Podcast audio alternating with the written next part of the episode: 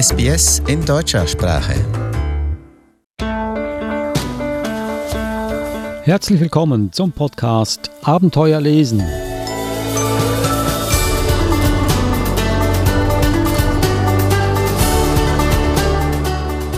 Ich bin Adrian Plitzko, mir gegenüber sitzt Eva Mura. Hallo Eva. Hallo Adrian. Unser Podcast, da geht es um Kinderbücher natürlich und wir wollen auch ein Wegweiser sein, wie man mit diesen Büchern Abenteuer leben kann.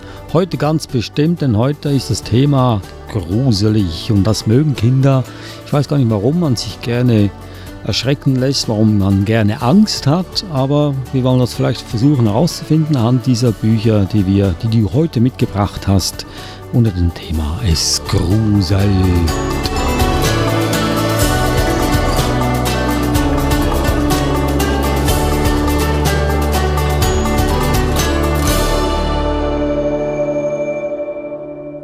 Ich stelle die Bücher gleich mal vor. Jahrmarkt der Geister aus der Reihe Die dunklen Bücher von Barbara Schinko. Dann haben wir Essen tote Erdbeerkuchen von Rosemarie Eichinger. Und das dritte Buch Nacht über Frost Hollow Hall von Emma Carroll. Fangen wir gleich mit dem ersten an. Jahrmarkt der Geister. Was ist das für eine Reihe, die dunklen Bücher? In dieser Reihe sind, sind schon mehrere Bücher ähm, erschienen. Und da geht es immer um diese Gruselgeschichten, also irgendwas Verlassenes oder Geister, die erscheinen. Und in diesem geht es eben um einen Jahrmarkt, wo es anscheinend geistert. Und es gibt die drei Hauptfiguren, Vincent, Lea und Tessa.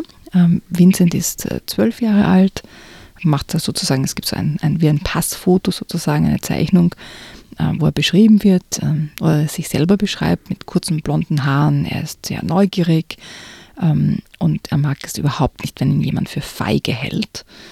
Man kann sich schon vorstellen in einer Gruselgeschichte, ähm, dass er so der Draufgänger ist, der dann erst recht irgendwo hineinkraxelt oder hineinklettert, wo es gefährlich sein könnte. Dann gibt es die Lea. Sie ist elf oder wie sie darauf besteht, fast zwölf Jahre alt und sie hat eben schwarze Haare und trägt einen Pferdeschwanz. Und sie beschreibt eben, dass sie gerne Pferde hat. Also so wirklich sehr klischeehaft, würde ich jetzt mal sagen, ist die Lea. Ähm, und sie ist natürlich auch äh, ein bisschen ängstlich. Dann gibt es noch Tessa. Sie ist auch zwölf Jahre alt ähm, und sie ist so mehr die mutige, freche so ein bisschen so wie, wie George bei den fünf Freunden, würde ich jetzt einmal sagen. So ein bisschen buschikos. Und sie mag Süßigkeiten. Und es geht um eine Mutprobe zuerst natürlich, ähm, wo sie äh, versuchen, die Eltern auszutricksen ähm, und sich dann aus dem, aus dem Wohnwagen schleichen, weil es in der Nähe gibt es eben einen, einen Jahrmarkt mit so einer Achterbahn und ähm, den wollen sie sich eben genauer ansehen, obwohl dort ein Schild steht, geschlossen, betreten, verboten, Lebensgefahr. Ja, das ist ja wie ein, ein Hinweisschild, bitte, bitte komm herein. Dann waren sie daran vorbeigefahren. Und Vincent hatte das Schild auf Deutsch und auf Italienisch an der Mauer gesehen, die den Vergnügungspark umgab. Ungeduldig trat er jetzt von einem Bein aufs andere. Irgendwo auf dem Campingplatz heulte ein Baby. Ein Hund bellte. Wahrscheinlich hatte er das Baby aufgeweckt oder das Baby ihn. Wo blieben Lea und Tessa? Sie würden doch hoffentlich nicht kneifen. Lea hatte diese Mutprobe überhaupt erst vorgeschlagen.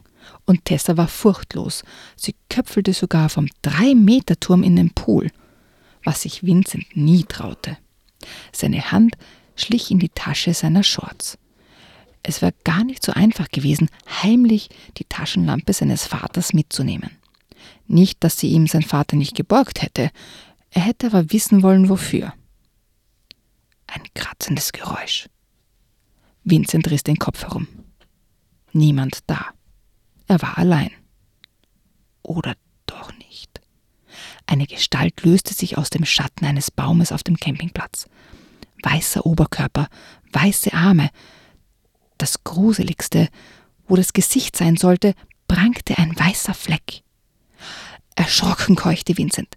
Ein Gespenst? Die unheimliche Erscheinung schlurfte näher. Vincents Hand umklammerte die Taschenlampe. Seine Finger zitterten.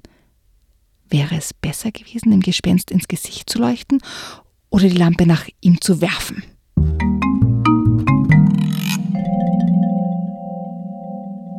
Das war ein Ausschnitt aus Jahrmarkt der Geister aus der Reihe Die dunklen Bücher. Mochtest du Gespenstergeschichten als Kind? Ähm, ich habe gern das kleine Gespenst gelesen.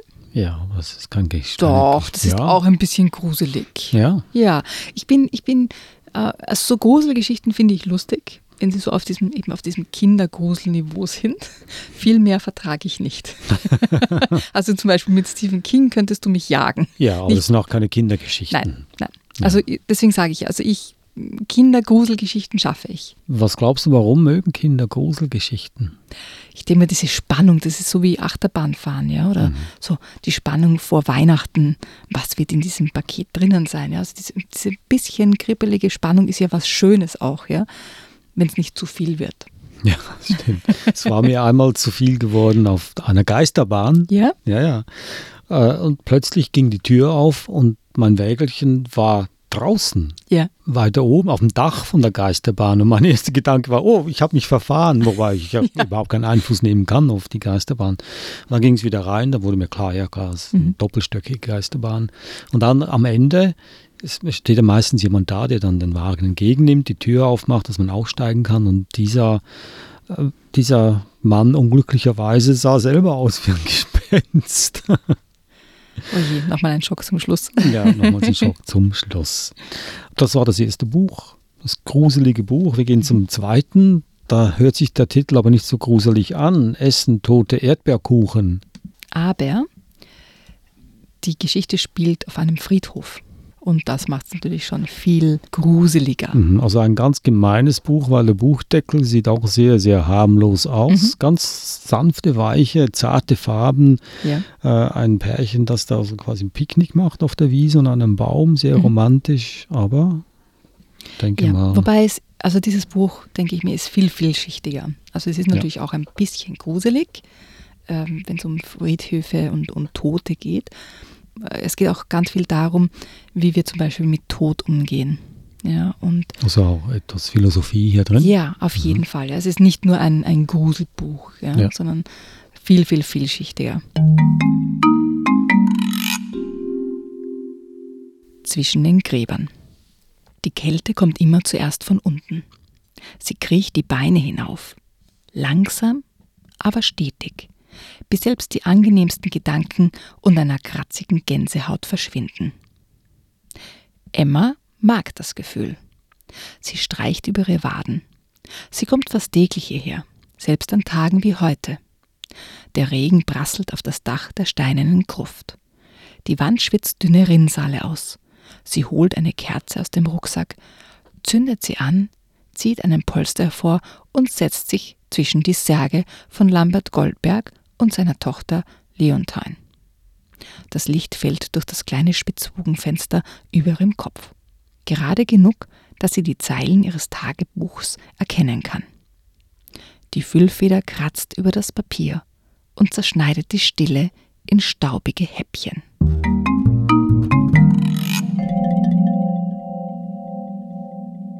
Essen tote Erdbeerkuchen, das war ein Ausschnitt daraus. Eine schöne Sprache. Mhm. Ja, finde ich auch. Ist sehr, sehr poetisch, finde ich. Das Gruselige kommt eher so ganz, ganz leicht daher. Eben durch die Umgebung, wie den Friedhof und die Gruft und die Gräber und ähm, die alten Gemäuer. Also weniger durch Geister oder die, diese Dinge. Ja. Die Emma und ihr Vater, die dort am, am Friedhof leben, weil er ist der Gräber sozusagen, der Totengräber. Und sie sind eher isoliert, weil keiner mit ihr spielen möchte, keiner möchte mit der Familie wirklich was zu tun haben. Die Leute sind auch eher gemein zu ihnen, schicken ihnen das Jugendamt auf den Hals, weil das geht doch nicht, dass ein, ein junges Mädchen auf dem Friedhof herumgeht, alleine, ähm, ohne dass sie wirklich verstehen, dass ja ähm, die, die Emma das jetzt nicht so sieht, ja, weil sie ja dort aufwächst. Sie hat eine ganz andere Beziehung jetzt zum Friedhof. Aber die, die Stimmung im Friedhof ist natürlich manchmal auch gruselig. Ist also quasi ein Roman, also nicht äh, Kurzgeschichten. Nein, ist Ja. ein, ein ganzer Roman. Also die Emma lernt auch, auch einen Jungen kennen, der seinen Zwillingsbruder bei einem Unfall verloren hat. Und sie eröffnet ihm dann eine ganz andere Sichtweise auf das Unglück und, und hilft dem Peter sehr, sehr weiter. Thema Tod, also Mhm. vordergründig hier. Ja. Ein Thema, das sich interessant ist, mit Kindern zu äh, bereden. Auf, auf jeden Fall, ja. Und das, wie du schon vorher gesagt hast, die Sprache ist sehr, sehr poetisch und sehr schön. Ab welchem Alter soll man mit Kindern über Tod sprechen? Was glaubst du? Ich denke mir, das kommt ganz auf das Kind drauf an und welche Lebenserfahrung das Kind auch macht. Ja. Also wenn jetzt zum Beispiel ähm, das Kind vier, fünf Jahre alt ist und zum Beispiel Großeltern sterben oder die Tante oder ähm, wie es auch manchmal vorkommt, einfach, dass ähm, ein Kind in der Schule, ein, ein Klassenkollege oder eine Klassenkollegin ähm, zum Beispiel beim Unfall stirbt. Ja.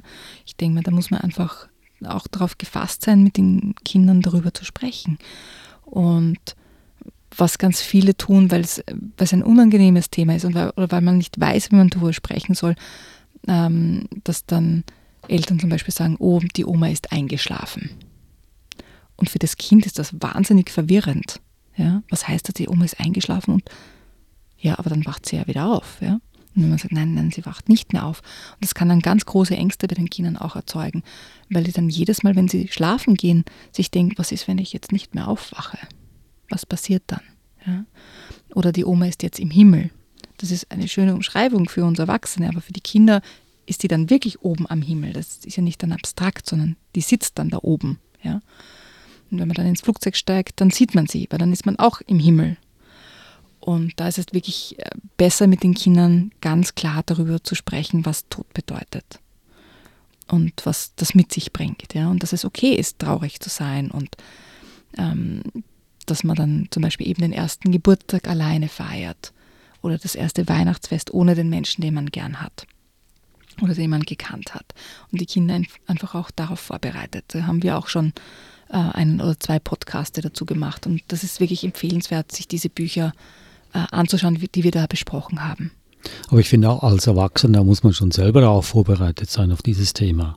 Ja. Ich kann meinem Kind nicht vormachen, dass es okay ist, dass man stirbt und dass dann wahrscheinlich nachher nichts mehr kommt oder was auch immer, wenn ich selber nicht ähm, davon überzeugt bin oder, oder mich dieser Tatsache hingeben kann. Also wenn ich selber Angst vor dem Tod habe, kann ich meinem Kind nicht weismachen, dass es okay ist zu sterben. Oh, Adrian, du, du führst das in eine Richtung, die schwierig zu beantworten ist. Muss ja nicht beantworten, das ist nur Okay, ich, da antworte ich nicht drauf. aber verstehst du, was ich meine? Ja, ich, ich verstehe schon, was du meinst. Ähm, das, das Problem ist, dass ich jetzt sagen müsste, naja, aber wir als Erwachsene haben schon auch die Aufgabe, Kinder durchzuleiten durch diese, durch diese Zeit. Ja. Und da ist es ähm, einfach wichtig, den Kindern auch vorzuleben, dass es okay ist, traurig zu sein oder auch Angst zu haben, ja, aber äh, dass man trotzdem aus dem wieder rauskommt. Ja. Also, man kann Kinder ja nicht da alleine drin stecken lassen. Ja. Nein, kann man nicht. Oder was viele einfach auch machen, ist, dass sie dann die Kinder ausschließen aus dem Ganzen. Und das ist auch nicht hilfreich. Nein. Hast du mich gerade verführt, mehr zu sagen oder was? Nun, dieses Buch geht ein bisschen weiter. Es geht auch in die Philosophie des Lebens, des Sterbens ein. Also Mhm. nicht unbedingt ein Kinderbuch. Oder doch? Ein, ein Kinderbuch, ja, ja. Ja? Ja, aber äh, wie bei vielen anderen Büchern ist es gut, mit den Kindern einfach auch drüber Mhm. zu reden. Also man kann das Buch natürlich einfach nur so als Geschichte lesen. Man könnte aber auch mit den Kindern gemeinsam ähm, mehr darüber sprechen und auch ähm, andere Sichtweisen einbringen oder eben mit den Kindern erforschen, wie sie das selbst sehen, ja. Zum Beispiel, ob sie das komisch finden, dass die da am Friedhof leben, ja, und, und so weiter. Also gibt es ganz viele Themen drinnen, die man mit den Kindern besprechen kann und, und philosophieren kann. Aber ich sage, muss ein älteres Kind sein, weil das sind ganz komplexe Sätze hier drin. Ja. Darf ich einen Satz vorlesen? Auf Emmas Friedhof gibt es 181 Gräber, drei Grüfte, eine Kapelle, zehn Fichten, drei Tannen und zwei Eichen, drei Heckenmauern, neun Büsche, zwei Komposthaufen, acht friedhofseigene Gießkannen, zwei Wasserleitungen, ein kleines Häuschen mit Werkzeug und Pausenplatz für ihren Vater, ein schmiedeisernes Tor mit vielen Schnörkeln dran und eine riesige Mauer um all das herum. Ist doch ein langer Satz. Ja. Schöner Satz. Ja, ich, ich finde es auch. Das war Essen tote Erdbeerkuchen. Ein harmlos aussehendes Buch, aber sehr, sehr tiefgründig. Gehen wir zum dritten, letzten Buch über Nacht über Frost Hollow Hall von Emma Carroll. Also in dem Buch geht es um die Tilly und es ist eher so in einem, in einem ähm, 18. Jahrhundert England geschrieben sozusagen. Es ist jetzt geschrieben, aber die, die, die Zeit, in der es spielt, ist so mehr so 1800 irgendetwas. Ja. Ähm, wo zum Beispiel auch schon Zwölfjährige, so wie die Tilly, anfangen, ähm, bei Lordschaften zu arbeiten, ja, was ja heute nicht so wäre. Ja. Und wenn man schon das, das Buch ansieht, der Buchdeckel ist schon ein bisschen gruselig, ja, Nacht über Frost Hollow Hole. Und im Hintergrund sieht man so ein, so ein wie ein altes Schloss und oben kreisen die Vögel und der Vollmond. Alles eher sehr gruselig.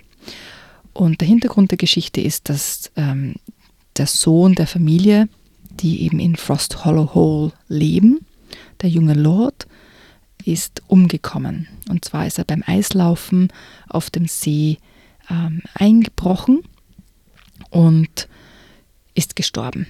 Und seitdem gehen da wundersame Dinge vor sich.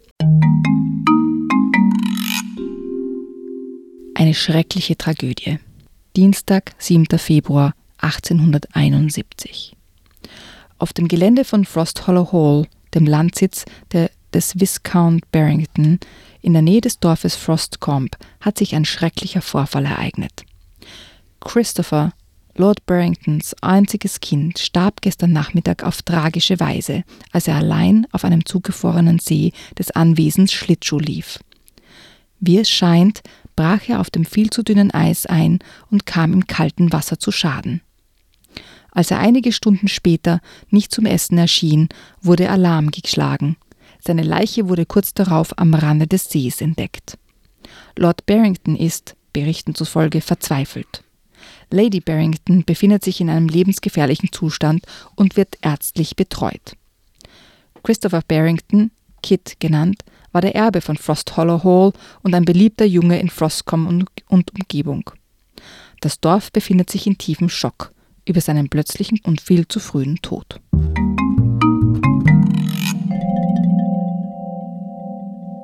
Die Geschichte beginnt dann damit, dass die Tilly ist zu Hause und plötzlich läutet es an der Tür und draußen steht ein Junge Will und der lädt sie ein, mit ihr ähm, quasi mitzukommen und die Mutter erlaubt das auch, dass sie eben draußen spielen gehen. Aber der Will hat ähm, Dummheiten im Kopf und verführt die Tilly dazu, eine Mutprobe zu bestehen. Und zwar schleichen sie sich, brechen sie ein auf, auf das Grundstück von äh, Frost Hollow Hall und gehen zu diesem zugefrorenen See, wo zehn Jahre zuvor der Junge gestorben ist. Und wollen dort Schlittschuh laufen. Es war kälter geworden. Inzwischen stand die Sonne niedrig und rot am Himmel, und die Luft war so ruhig, dass sich nicht einmal die Bäume bewegten. Hoch über meinem Kopf kreisten Krähen und krächzten sich etwas zu. Hinter meinem Rücken wurde das Wäldchen dunkler. Ich fühlte mich wieder unbehaglich. Hier draußen ist ein Junge gestorben. Ich zog mein Tuch enger um mich und zitterte. Irgendwo hinter mir knackste ein Zweig. Ich wirbelte herum. Eine Amsel flog kreischend vorbei. Bis auf meinen Herzschlag wurde alles wieder still. Dann huschte plötzlich, ungefähr 30 Meter von mir entfernt, eine dunkle Gestalt zwischen den Bäumen durch. Sie bewegte sich schnell und nach vorn gebeugt in die andere Richtung. Sie hatte mich wohl nicht gesehen. Ich hielt den Atem an und hoffte, dass sie nicht über ihre Schulter blicken würde sonst wären wir erledigt. Zum Glück eilte sie weiter und war kurze Zeit später hinter einer alten Steinmauer verschwunden. Die Tilly überredet dann den Will, dass sie auch auf das Eis gehen darf und er zieht ihr dann die Schlittschuhe an. Und am Anfang hat sie ein bisschen Probleme, weil sie nicht Schlittschuh laufen kann. Also sie rudert mit den Armen und fällt hin und so weiter. Dann konzentrierte ich mich auf meine Füße. Es fiel mir schwer, es zuzugeben, aber Will hatte den Bogen raus. Er wusste genau, wie er seine Füße am besten bewegte. Nach innen, nach außen, nach innen, nach außen. Aber irgendwie schaffte ich es auch und blieb auf den Beinen. Ich beugte mich vor, wackelte ein bisschen und lief schneller. Die Schlittschuhe begannen dahin zu gleiten, als ob sie es ganz von alleine täten. Meine Haare wehten, eiskalte Luft stach mir ins Gesicht. Das war's. Ich lief Schlittschuh. Ich freute mich unheimlich und lief weiter, schneller und schneller. Alles um mich herum verschwamm. Ich grinste wie eine Verrückte, bis mir die Zähne vor Kälte wehtaten. Und als ich sah, wie weit ich gekommen war, machte ich kehrt. Will stand am Ufer, wedelte mit den Armen über seinem Kopf und rief mir etwas zu. Ich konnte aber nichts verstehen. Sein Anblick verdarb mir die Laune. Was schreist du denn so? brüllte ich. Halt dich von der Mitte fern, du bist zu weit draußen. So ein Angsthase. Mit einem Wusch rutschten meine Füße unter mir weg. Ich fiel auf mein Hinterteil und kam nicht mehr hoch. Meine Hände und Füße zitterten wie bei einem Betrunkenen. Ich traute mich nicht, Will anzuschauen, aber hören konnte ich ihn sehr gut. Er lachte sich kaputt. Schöne Unterwäsche, brüllte er. Zeig noch mehr. Mein Gesicht wurde heiß. Ich hatte genug von seinen Sprüchen. Ich dreh dir den Hals um, Will Potter. Das kannst du mir glauben. Rings um mich herum sah das Eis nicht glatt aus. Linien durchkreuzten es und ich bekam ein mulmiges Gefühl denn es waren keine Schlittschuhspuren, sondern Risse. Als ich mich auf das Eis kniete, stöhnte es. Ich erstarrte. Oh nein, da stimmt was nicht. Das Eis schien sich unter mir zu bewegen. Ich fiel nach vorn auf die Hände. Direkt vor mir wurde das Eis dunkel. Mein Herz fing an zu hämmern. Ich stand schwankend auf und fiel wieder hin. Um Gottes Willen, schrie Will, komm rüber, schnell! Er stand mit ausgestreckten Armen am Rand, aber ich war zu weit weg, um seine Hände ergreifen zu können. Ein Cliffhanger. Natürlich. Ja, aber das ist nicht vorgesehen im Buch. doch, Wir doch. brauchen jetzt nur umzublättern. Das könnte ich tun, ja. Ja. Okay, das war ein Ausschnitt aus Nacht über Frost Hollow Hall. Ich weiß nicht, das ist eine klassische englische Gruselgeschichte. Und ich kann mir jetzt vorstellen, dass sie von diesem äh, anderen Jungen von vor zehn Jahren gerettet wird, auf irgendeine Art und Weise. Sie befreundet sich mit ihm und hilft ihm dann auch äh, ins Licht zu gehen, also diese Welt dann zu verlassen. Und Happy End. Oder sie bricht ein, stirbt selber auch und befreundet sich wiederum mit diesem schon bereits Toten und sie leben glücklich für immer und ewig. Adrian, du wirst dieses Buch lesen müssen, um es herauszufinden. Also nichts von beidem. Das kann ich dir nicht verraten. Ja, ich weiß, aber Ich kann nur verraten, dass sie einbricht. Das kann ich dir verraten. ja, aber sie wird gerettet. Auf irgendeine Art und Weise. Ja. Von, von diesem Typen. aber da im Buchdeckel steht es, dass es ein Kinderbuch ist für Mädchen ab 10. Ich weiß, du bist kein, keine Freundin von Mädchen- oder Kind oder, oder Knabenbüchern, sondern alle können alles lesen, aber es kommt heute noch vor, dass gewisse Bücher als Mädchenbücher angepriesen werden. Ich glaube, es kommt sogar noch mehr vor, als es früher, also wie ich Kind oder Jugendliche war, äh, gemacht wurde. Ja. Also es gibt jetzt ganz, ganz viele Verlage, die quasi explizit Mädchenbücher schreiben oder verlegen und explizit Jungenbücher verlegen. Ähm, und, und du kennst mich gut, also ich mag das nicht besonders. Nee. Ähm, ich verstehe natürlich, warum die Verlage das machen. Das verstehe ich. Ich würde das jetzt auch nicht als Mädchenbuch sehen, nur weil ein Mädchen die Hauptrolle spielt sozusagen. Würde es genauso meinen, meinen Jungs zum Lesen geben, weil es eine spannende Geschichte ist. Würde vielleicht helfen, auch äh, die Gefühle und Gedanken eines Mädchens zu verstehen als Junge, wenn man daran interessiert ist. Mit acht oder zehn Jahren wohl kaum. Nicht, wenn du meine Jungs fragst. Nee. Gut, also ein Happy End, auch in diesem Buch, wie bei allen Büchern, die wir hier vorstellen. Das war also das Thema gruselig, ging ja noch einigermaßen. Mir hat am besten gefallen äh, das zweite Buch, Essen tote Erdbeerkuchen, das würde ich gerne weiterlesen. Mhm. Ja. Ein tolles Buch. Ganz ein tolles Buch. Dann stelle ich sie hier noch einmal vor. Das erste Buch war Jahrmarkt der Geister aus der Reihe Die dunklen Bücher von Barbara Schinko im G&G Verlag erschienen. Das zweite Buch, mein Lieblingsbuch für heute, Essen tote Erdbeerkuchen von Rosmarie Eichinger, erschienen im Jungbrunnen Verlag. Und das letzte Buch, Nacht über Frost Hollow Hall, kein Kinderbuch für Mädchen, sondern für alle, von Emma Carroll im Thienemann Verlag erschienen. Danke, Eva, für die Auswahl heute. Gerne, Adrian. Und danke für die Gänsehaut. Ich hoffe, du hast dich nicht zu sehr gegruselt. Nein, nein. Geht noch. Nein, es Traust geht dich noch. alleine nach Hause fahren. Ja, aber vielleicht nicht alleine auf dem zugefrorenen See. Gut, das, die Gefahr besteht hier in Melbourne Weniger. weniger. Wobei, im Moment gerade beim Federation Square gibt es Eislaufen. Ja, aber ich kann mir nicht vorstellen, dass man da, wenn man da einbricht, dann fällt man auf ein Autodach, weil darunter ist ein Parkplatz. Genau. Das war's für heute. Wir hören uns wieder nächste Woche, wenn Sie nicht genug von uns bekommen haben. Wir haben 100, über 140 Episoden im Internet und zwar auf unserer Webseite sbs.com.au-german oder dann auf allen Podcast-Portalen können Sie uns finden. Das war also unser Podcast Abenteuer lesen. Ich sage Tschüss, Eva. Servus, Adrian.